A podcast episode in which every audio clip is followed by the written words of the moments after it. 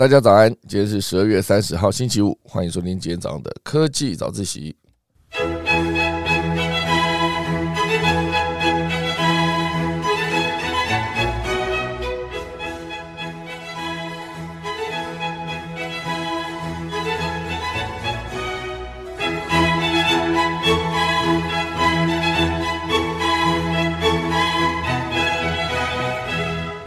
好的，今天要跟大家分享的是我们这一期《商业周刊》的封面专题，也就是德国氢火车上路，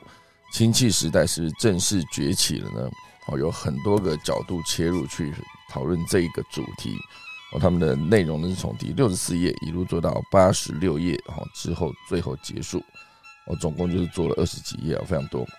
好，里面提到几个重点哦，就是这一次呢，为了探讨。德国的氢气时代到底从哪些角度出发？哦，所以商周的团队呢，特地跑到德国的五个地方，然后去了解他们在氢气这个使用上面呢有什么改变包括他们跑到了一个呃，让大家知道第一辆氢火车上路的地点，还有千火之城，就是之前讲的那个炼钢哦钢铁的这个主要的城市。如何变身成为德国最绿能的城市呢？之后呢？呃，这个城市哦，还有一些城市是靠太阳能，十年减了五成的碳排放哦。所以为什么德国要拿氢来取代天然气呢？等一下来跟大家好好的分享。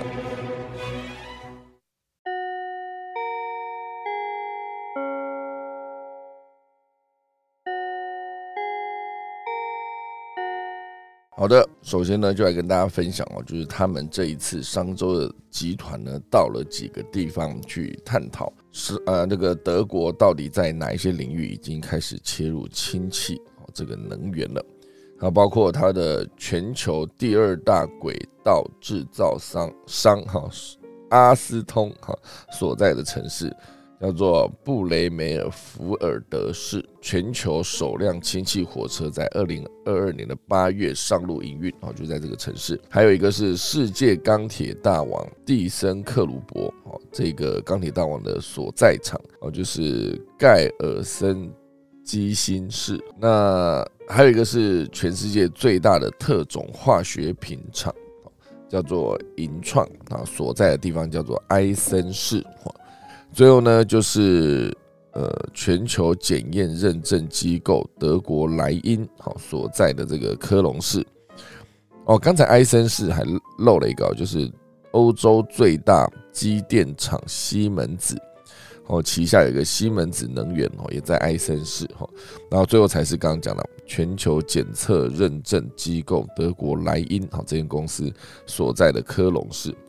哦，讲到科隆，不知道大家会印象就是科隆大教堂。好，另外还有一个就是古龙水。啊，古龙水好像也是来自科隆。哦，所以呢，这几个城市就是这一次商业周刊的团队呢主要采访的对象。那我觉得每一次看到，呃，他们为了一个专题呢，可以跑到一个城市去出差好几天，专访很多的呃名人以及产业的龙头。我都觉得做这个工作呢，好像非常的值得跟有趣哦，因为我觉得采访的过程呢，本身就是你可以第一时间找到啊，比如说现在这个最新的技术，以及它现阶段发展到了什么程度啊，可以第一时间得到这个消息哦，所以我觉得采访它的概念会跟我之前以前在做这个纪录片有点像，我想我二零二零零五年。零五年那时候做了一个关于全台湾哦数位化哦医化的过程的纪录片，就深入了所有的角落哈，比如说台北市最数位化去做各式各样的，比如说呃高速公路的监控啦，然后比如说花市直接数位化的。呃，竞价机构还有一个就是到了偏乡，好，就是做了一些数位机会中心，也就是把电脑教室、把光纤网络直接拉到偏乡来弥平当地的数位落差啊。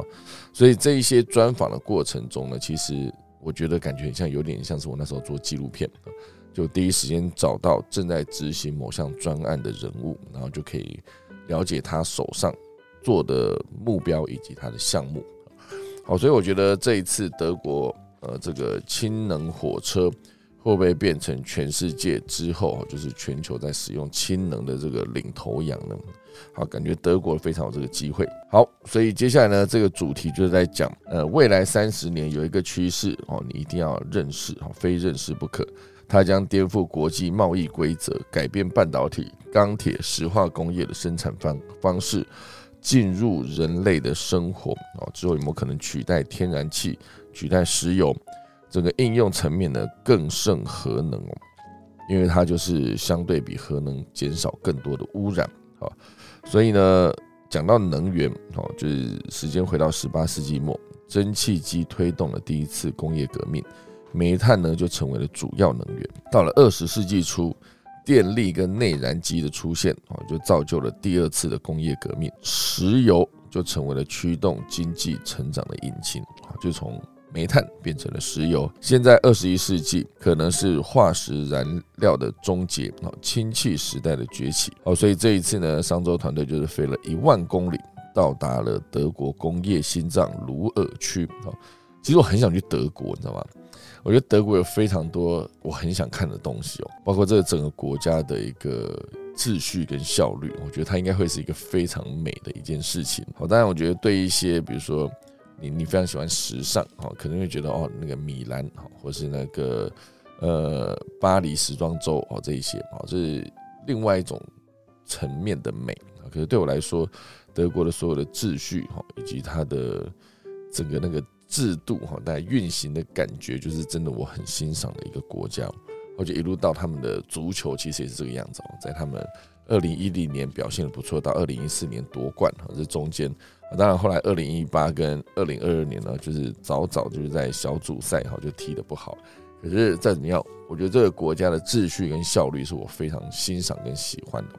我觉得总有一天应该来去德国的这个工业心脏鲁尔区哈。或是去看看他们的德国啤酒节，感觉非常棒。所以这一次呢，德国会快速的想要把能源做转向，真的有可能就是因为之前俄罗斯跟乌克兰开战哈，那德国因为它立场的关系呢，最终让这个俄罗斯直接断了北溪一号、二号的天然气供应，所以导致德国在能源使用上呢，又只能再次回头去使用煤炭。因为当初在梅克执政下呢，就是希望德国可以弃用煤炭，减少核能哦，所以让他们的之后的碳排放可以下降，然后让他们的能源使用可以更干净。可是不得已哦，因为它的天然气突然间被断掉，哈，所以他们只有再回过头去把煤炭厂再开启，继续使用燃煤发电哦。所以当然呢，这一次哦，就是商周。专访了几个城市，哈，第一个是下萨克森，哈，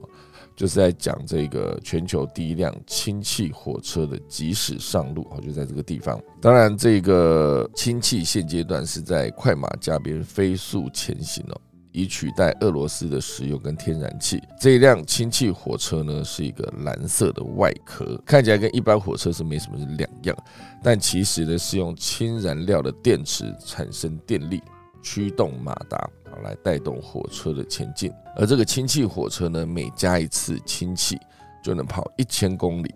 跟柴油火车相当哦。但是柴油火车会生产呃产生二氧化碳，而氢气的火车呢，只会产生蒸汽跟水。过剩的动力呢，还能回收给火车的空调系统使用。而在家庭应用方面呢，这个氢气供暖以及氢热水器。也正在走入德国的住家，来取代这些价格昂贵的天然气。好，当然这些轻火车、轻卡车及氢气公车的出现，代表着柴油时代即将终结，啊，迈向氢气交通时代。好，所以这些氢气的基础建设建设呢，原本就是跟天然气的建设是类似的。好了，翻新之后啊，就是从这些天然气的设备，可以直接快速让化工钢铁业可以使用既有的运输管线。那对这个运输业来说更简单，加油站直接改成加氢站，加氢站甚至同时还可以让火车、巴士跟客呃卡车哈。火车、巴士和卡车共同使用。那之后，如果很多的小客车也都改成了这个氢气作为它的主要能源，我相信它也是可以第一时间在这个同样一台、呃同样一间加油站继续使用他们的家禽服务。好，这个是下萨克森。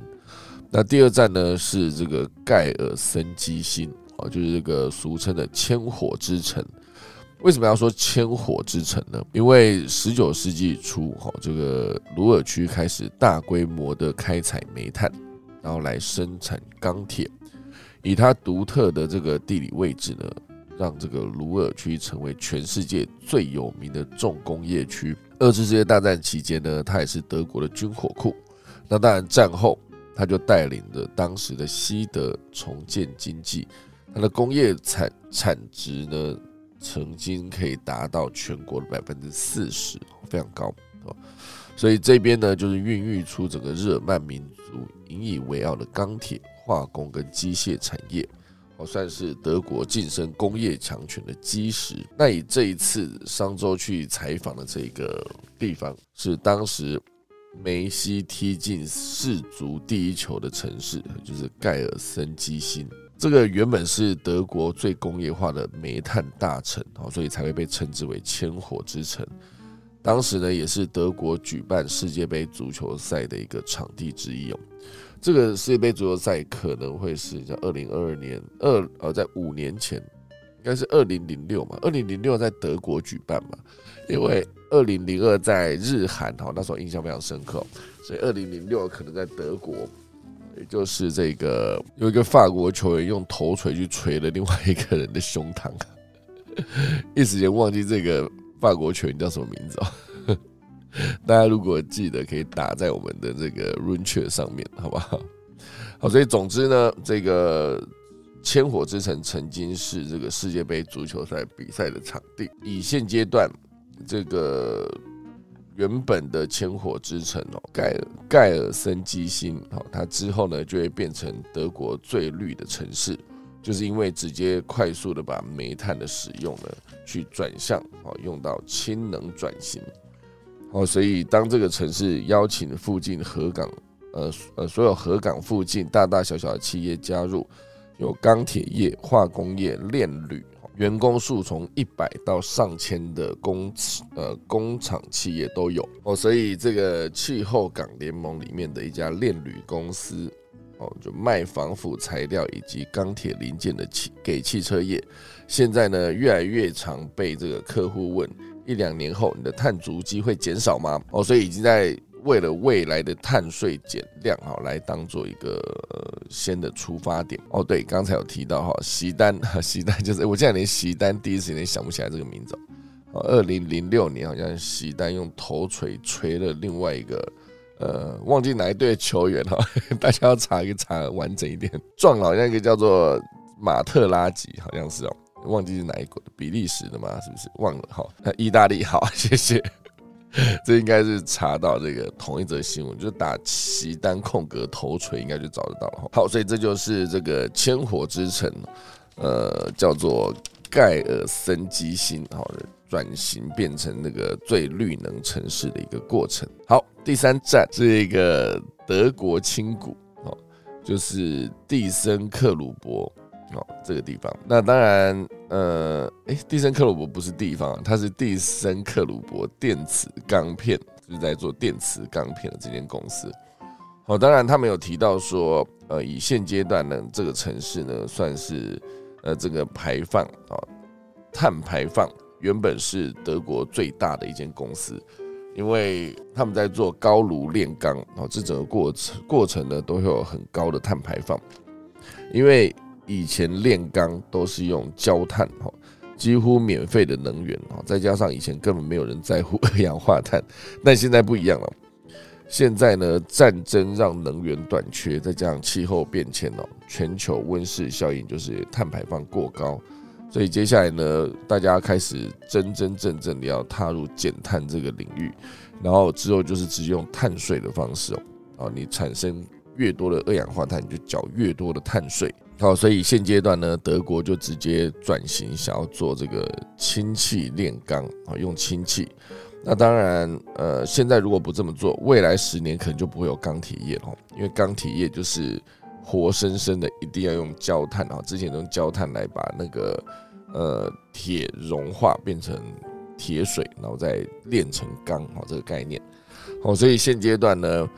呃，所有的钢铁业想要直接转型啊，最直接的原因就是这个供应链的压力，整个产业链都必须要一起动起来。以钢铁业为例哦，它的产品呢不止用在工业设施、金属制品，德国风靡全世界的 B N W 宾士啊，甚至双人牌的剪刀都用到它。就是只要有使用到钢铁，好像像这个 B N W 宾士哦，它的车辆的外壳或者它的车辆的这个骨架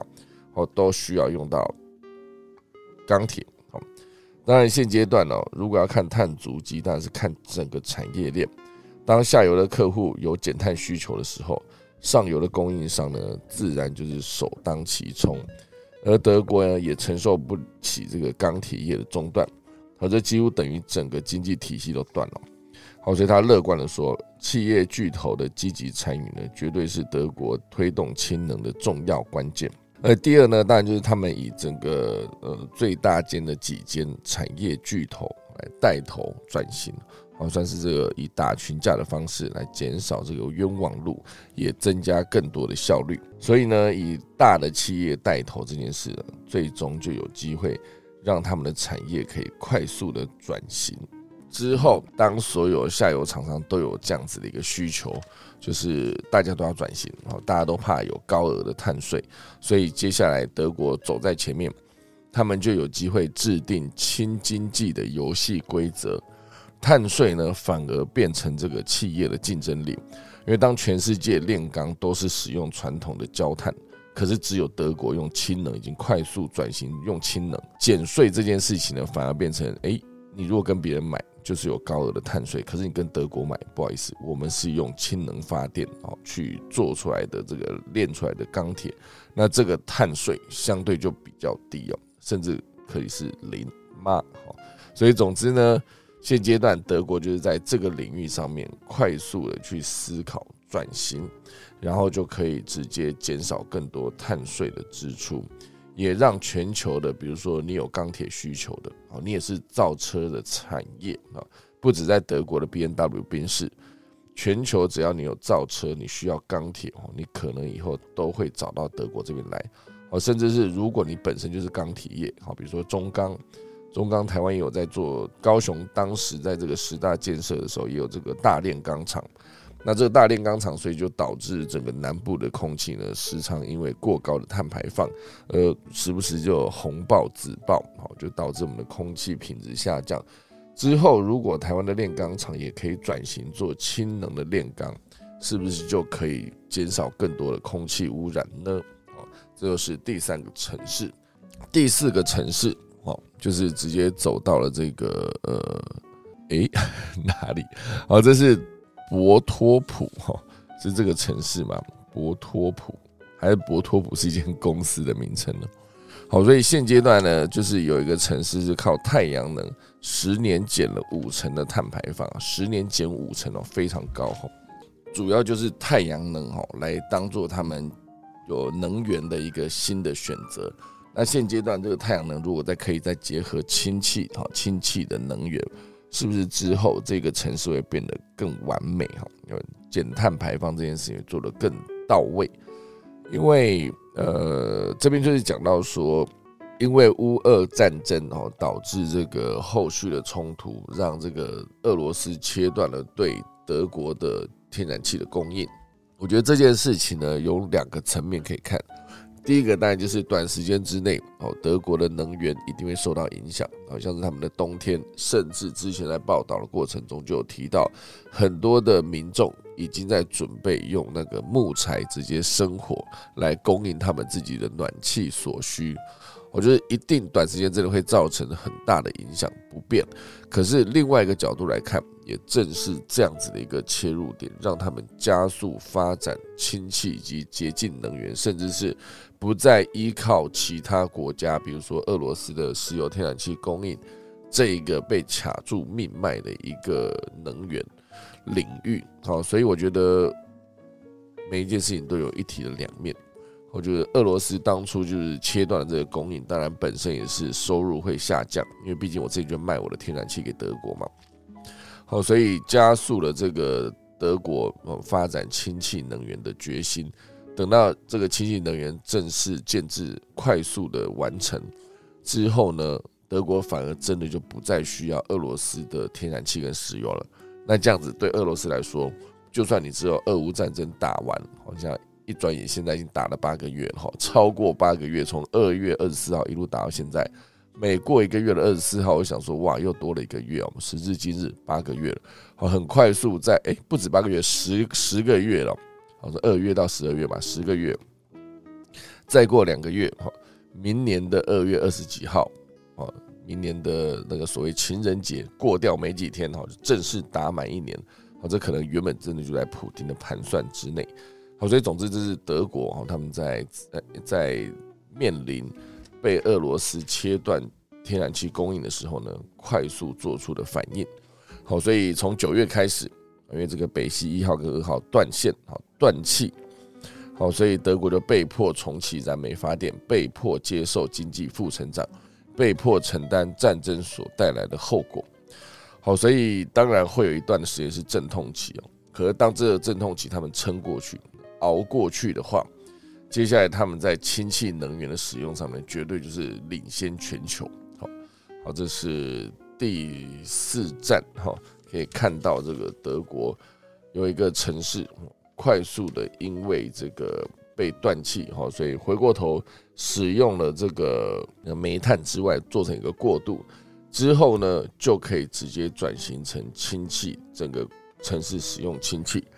好，所以之前还有另外一则提到说德国会关灯了。我觉得很多的景点以前就是晚上就是打了这个灯光哦，非常的漂亮。可是，在能源使用率下降啊，应该是说呃能源供应不足的情况下，他们的整个晚上很多都会有自动关灯哦这样子的一个方式来减碳、减少、节约能源。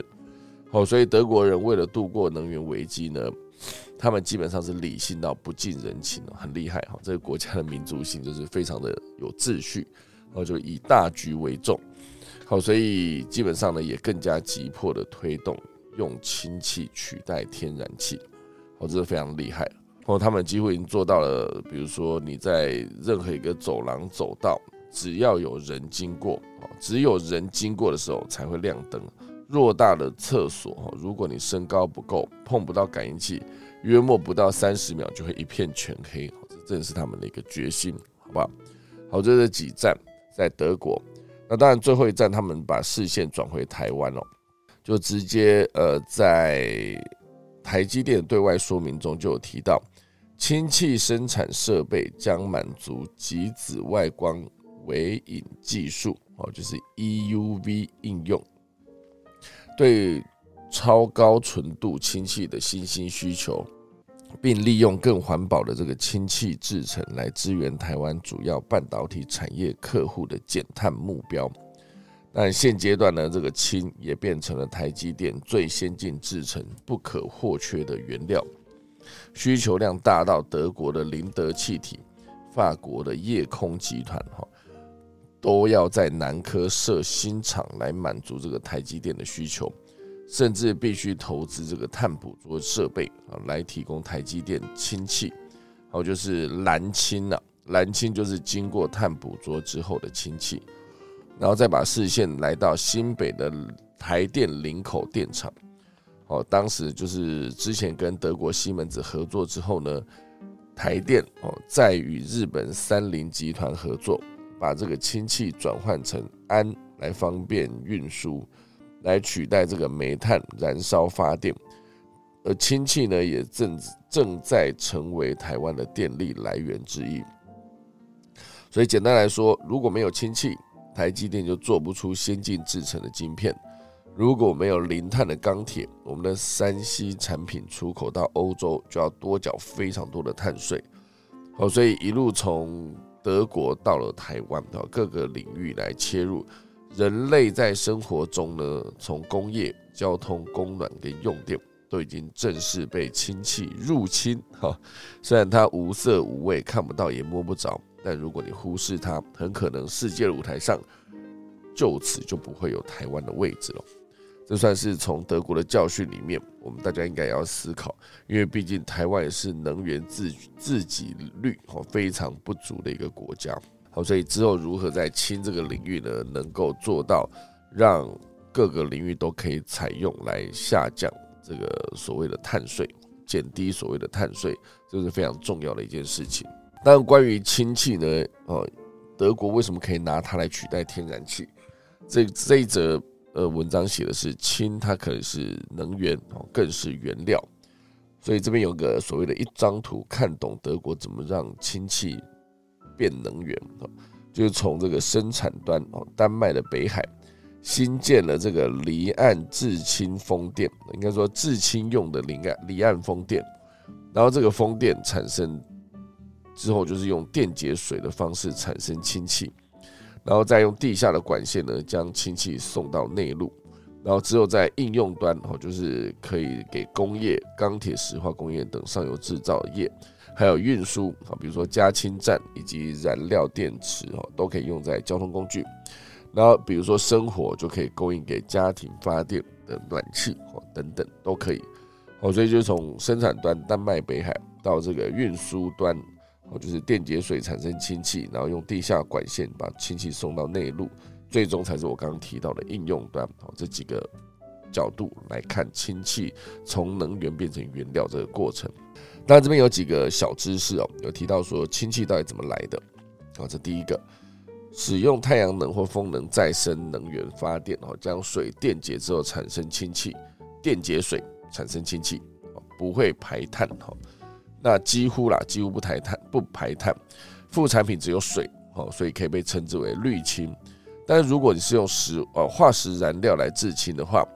捕呃搭配碳捕捉封存技术，还是有机会做出蓝氢，好，因为你的这个刚才也提过哈，你用化石燃料做，可是你的碳是经过碳捕捉技术封存了，那你这个氢呢也算是不会有太多的碳排放。好，所以我觉得最划算的概念是不是真的用水电解好去做氢气？哈，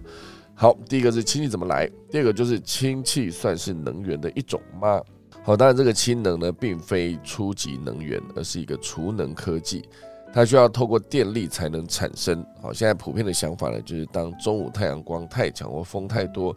导致这个产生的电力用不完，这时候呢，就赶快把那个电拿去电解水。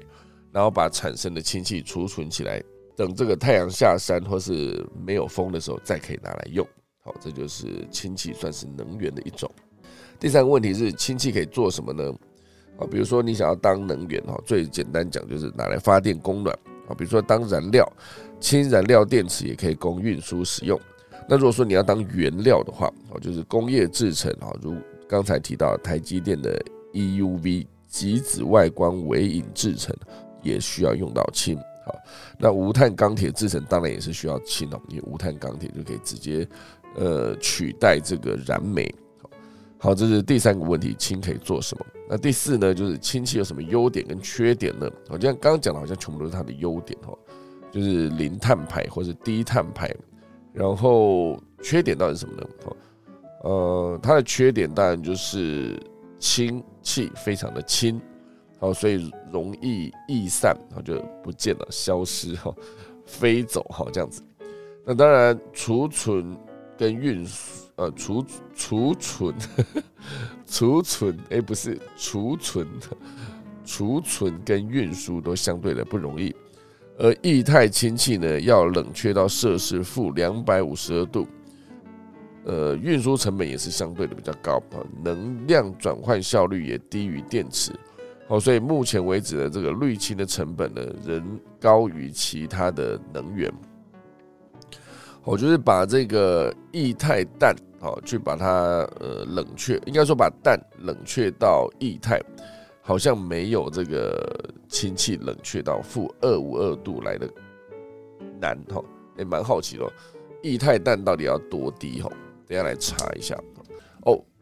呃，氮的沸点是负一九五点七九度，好，所以在这个正常大气压下呢，这个负一九五点七九就可以把它变成液态，好，所以算起来呢，液态氮跟这个刚才讲的氢气要转成液态，好，其实还是氢气比较低哈，因为是负二五二度嘛，哈，就比这个氮呢还要再低一个五十几度，哦，所以它当然就是在运送这个过程中相对不容易哈。那最后一个问题呢，就是氢它容易爆炸吗？哦，因为氢气跟石油还有天然气等能源都一样带有能量，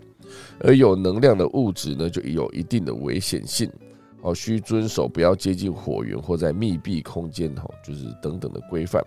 当然，氢气应用的场景呢，都需要氢气基础设施的监测器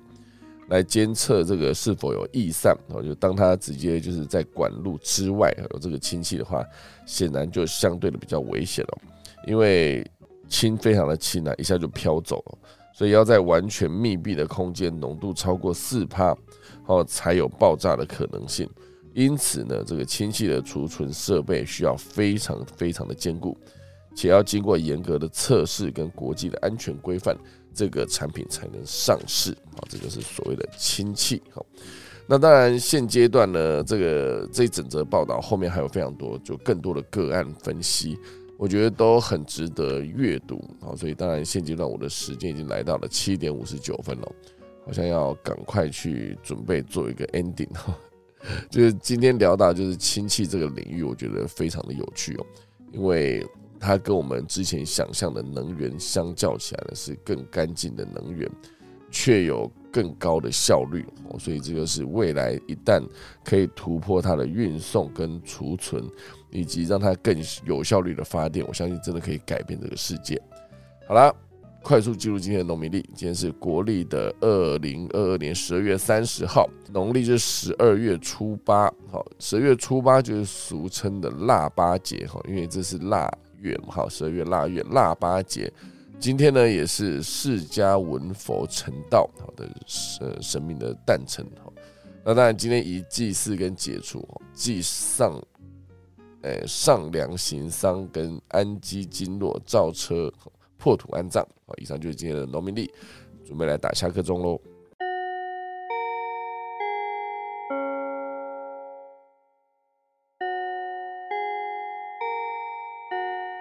好的，感谢大家收听今天的科技早自习啦。其实今天才讲了这个呃三十多分钟而已哈，所以。呃，我们的 r u n c h 上面哦有一些讨论哈，早安以及刚才聊到的西单，还有这个感谢伊达他打了非常多的一个重点整理哈，包括下课中跟农民力哈都打进去。好啦，今天就谢谢大家。那我觉得下周就已经是二零二三年喽。哦，下周一照理说应该是一个那个叫。补假对吧？因为十二月三十一号是礼拜六哦，一月一号是这一个呃，一月一号是大年初一，哎，不是讲大年初一，一月一号是元旦，我刚才想去讲元旦这两个字，一月一号是元旦，好，所以一月一号适逢礼拜天，就让这个一月二号变成好像是补假吧，因为我不知道我自己在创业之后，在看这些假期的时候，常常就是会。错过哈，一月二号好像是要补假，是不是？那当然，科技早自习会不会上线呢？会，好不好？一月二号目标呢，就是第一次科技早自习在 Clubhouse 以及 YouTube 频道双平台直播。好，所以现阶段呢，大家在听 Clubhouse 的时候，就是听到我在讲话嘛。那讲一讲，就发现哎，有个空档，空了一段时间没有讲话，那是为什么呢？因为我跑去打喷嚏了哈。打喷嚏这件事情之后，全部都会出现在 YouTube 的影像直播里面。因为我直接做了这么多集，到现在，我觉得如果可以多一个平台，因为毕竟我当初有成立这个科技早自习的 YouTube，可是我在成立之后呢，我觉得有一个问题，就是我无法只把声音上线在这个。YouTube 上面要上线，一定要把它变成一段影片。好，那影片上线之后呢，档案又很大，好，所以就变成目前为止蛮困扰的。可是如果一旦它是一个直播的画面的话，那可能就没这个问题了。就是我直播一小时，就一小时的档案留在上面，好像也是蛮方便哈，就不用再担心说要把档案处理好再上传，不用，我就直接直播。直播之后呢，就会有一个直播的档案。当然，那个档案呢，如果有机会，我现在还在想那个呃画面该怎么怎么做，因为毕竟我在做这个画面的时候，可能还是要放我的重点整理呢，比如说一些标题。还是就是直接只有一个人戴着耳机跟对着麦克风在那边讲话，然后时不时跑去打喷嚏哦，这个我还要再测试一下哦，就是让大家看看这个整个明年会有个新年新希望新气象。当然呢，明年也做了一个想要做调整的部分，我就是现阶段常常真的没有在开玩笑的哦，基本上没有在准时的哈。上一次准时不知道是什么时候了，就是常常就是啊，我这样从原本是七点开始，六点五十分呢就把房间打开闲聊十分钟，现在没有喽，现在就是七点十分开始。我没想到，哎，七点十分开始，我就可以从七点闲聊到十分，对不对？没有，我现在今天就二十一分才开，实在是有够晚了，讲十分就二十一分才开。啊，这个我希望明年开始，我可以尽量让自己准时一点。我想到的一个方式就是晚上先把所有的标题弄完了。这就是我过去一年半，从二零二一年的六月三十号上线第一集的时候，我就不想提前看，因为提前看呢，就会觉得好像当天的新闻会没讲到啊，这点是非常的难过的一件事情哈。所以当然呢，我就想说，那我就当天早上再看。但睡过头就是会往后拖，拖很久。可是如果说之后前一天呢，先把标题打好，标题先打好啊，到时候当天如果要讲，我就以前面几则小新闻的方式，把一些没讲到的东西，好把它补充上去。这其实呢，就是一个比较对的执行方式，就可以直接用。直播可以准时，因为我只要时间到，准时走到麦克风前面，我只要一到，我就可以开机，就可以开始讲。因为之前没办法先开房间，原因是因为我的题目得改嘛。可是如果题目先改好，哦，内容随便我讲，哎，这也是不错的哈。好，明年科技早一起就是这两个愿望了。就看看我们会不会二零二三年的第一次在一月二号播出的那一集就食言 哈，有没有可能呢？啊，当然希望不要了哈。我的目标呢，就是可以直接在讲话的过程中，把我的双平台，你想想看，我多一个平台。现阶段我在跟别人讲说，哎，我在做可以找一些，他们就说，哎，在哪里？就说，哎，在那个 Clubhouse 有直播。他说，哦，真的。哦。哎，好，啊，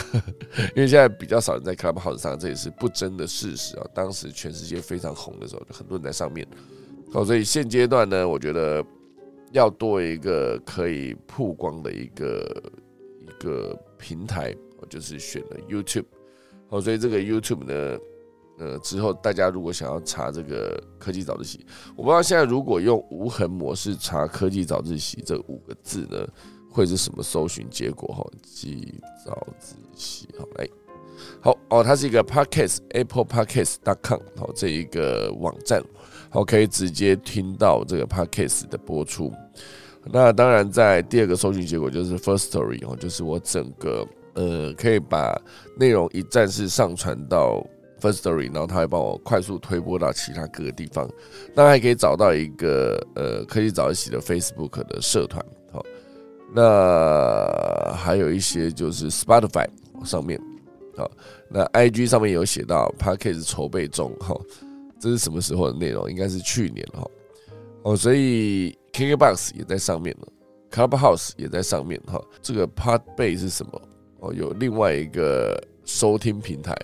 哦，所以总之呢，有非常多的内容。哦，现在打科技早自习的搜寻只有三页，哈，非常的少。哎，真的还蛮多的，这些有些都是我不知道它是什么的东西，哈。好，这当然后面还有很多就是关于早自习跟关于科技的新闻，哈，所以就不是科技早自习这一个标题。我要打双引号搜寻看看。好，呃，搜寻结果是两万多个，哦，科技早自习的搜寻结果。那如果说之后走到这个 YouTube 的话，可能就可以快速的跟更多人说，每天早上 YouTube 上面都可以有科技早自习的播出直播。那科技早自习在 YouTube 直播之后呢，大家也许也有机会，就是更容易的互动，比如说在 YouTube 上面留言哦，更简单。所以呢，这就是之后那个科技早自习希望明年可以做的一些调整跟改变。哦，希望大家明年呢也是继续的支持哦，不管是在 Clubhouse 上面，还是在 Pocket 上面，甚至是之后 YouTube 开放直播的时候，也请大家多多去收看，好不好？好了，那我再快速看一下那个在 Cap Deck 上面啊，不是在 Run Chat 上面，有一些 Kobe 王说谢谢秀导，然后 Candy Strawberry 说影像打喷嚏很期待哈，到时候打喷嚏因为看到一颗头就。快速的离开，然后因为我会关麦嘛，所以应该是听不到打喷嚏的声音。有时候是关麦，好，那我就咳一下，类似这样。好，这个怡婷也说比较想看本人真实的直播画面，好不好？那娜娜霞说期待直播，应该会很欢乐。直播我到时候旁边可以放一块板子，或者是我就放一个，哎，随便放一个置入。一整集就看到一个置入在里面，好像也是蛮欢乐的哈，不错。好，那就感谢大家的收听啊。那未来真的会有非常多内容让搜寻机器人可以搜寻，没错。我就希望大家明年继续支持。好了，以上就是今天的科技早自习啦。那我就再打一次下课钟喽。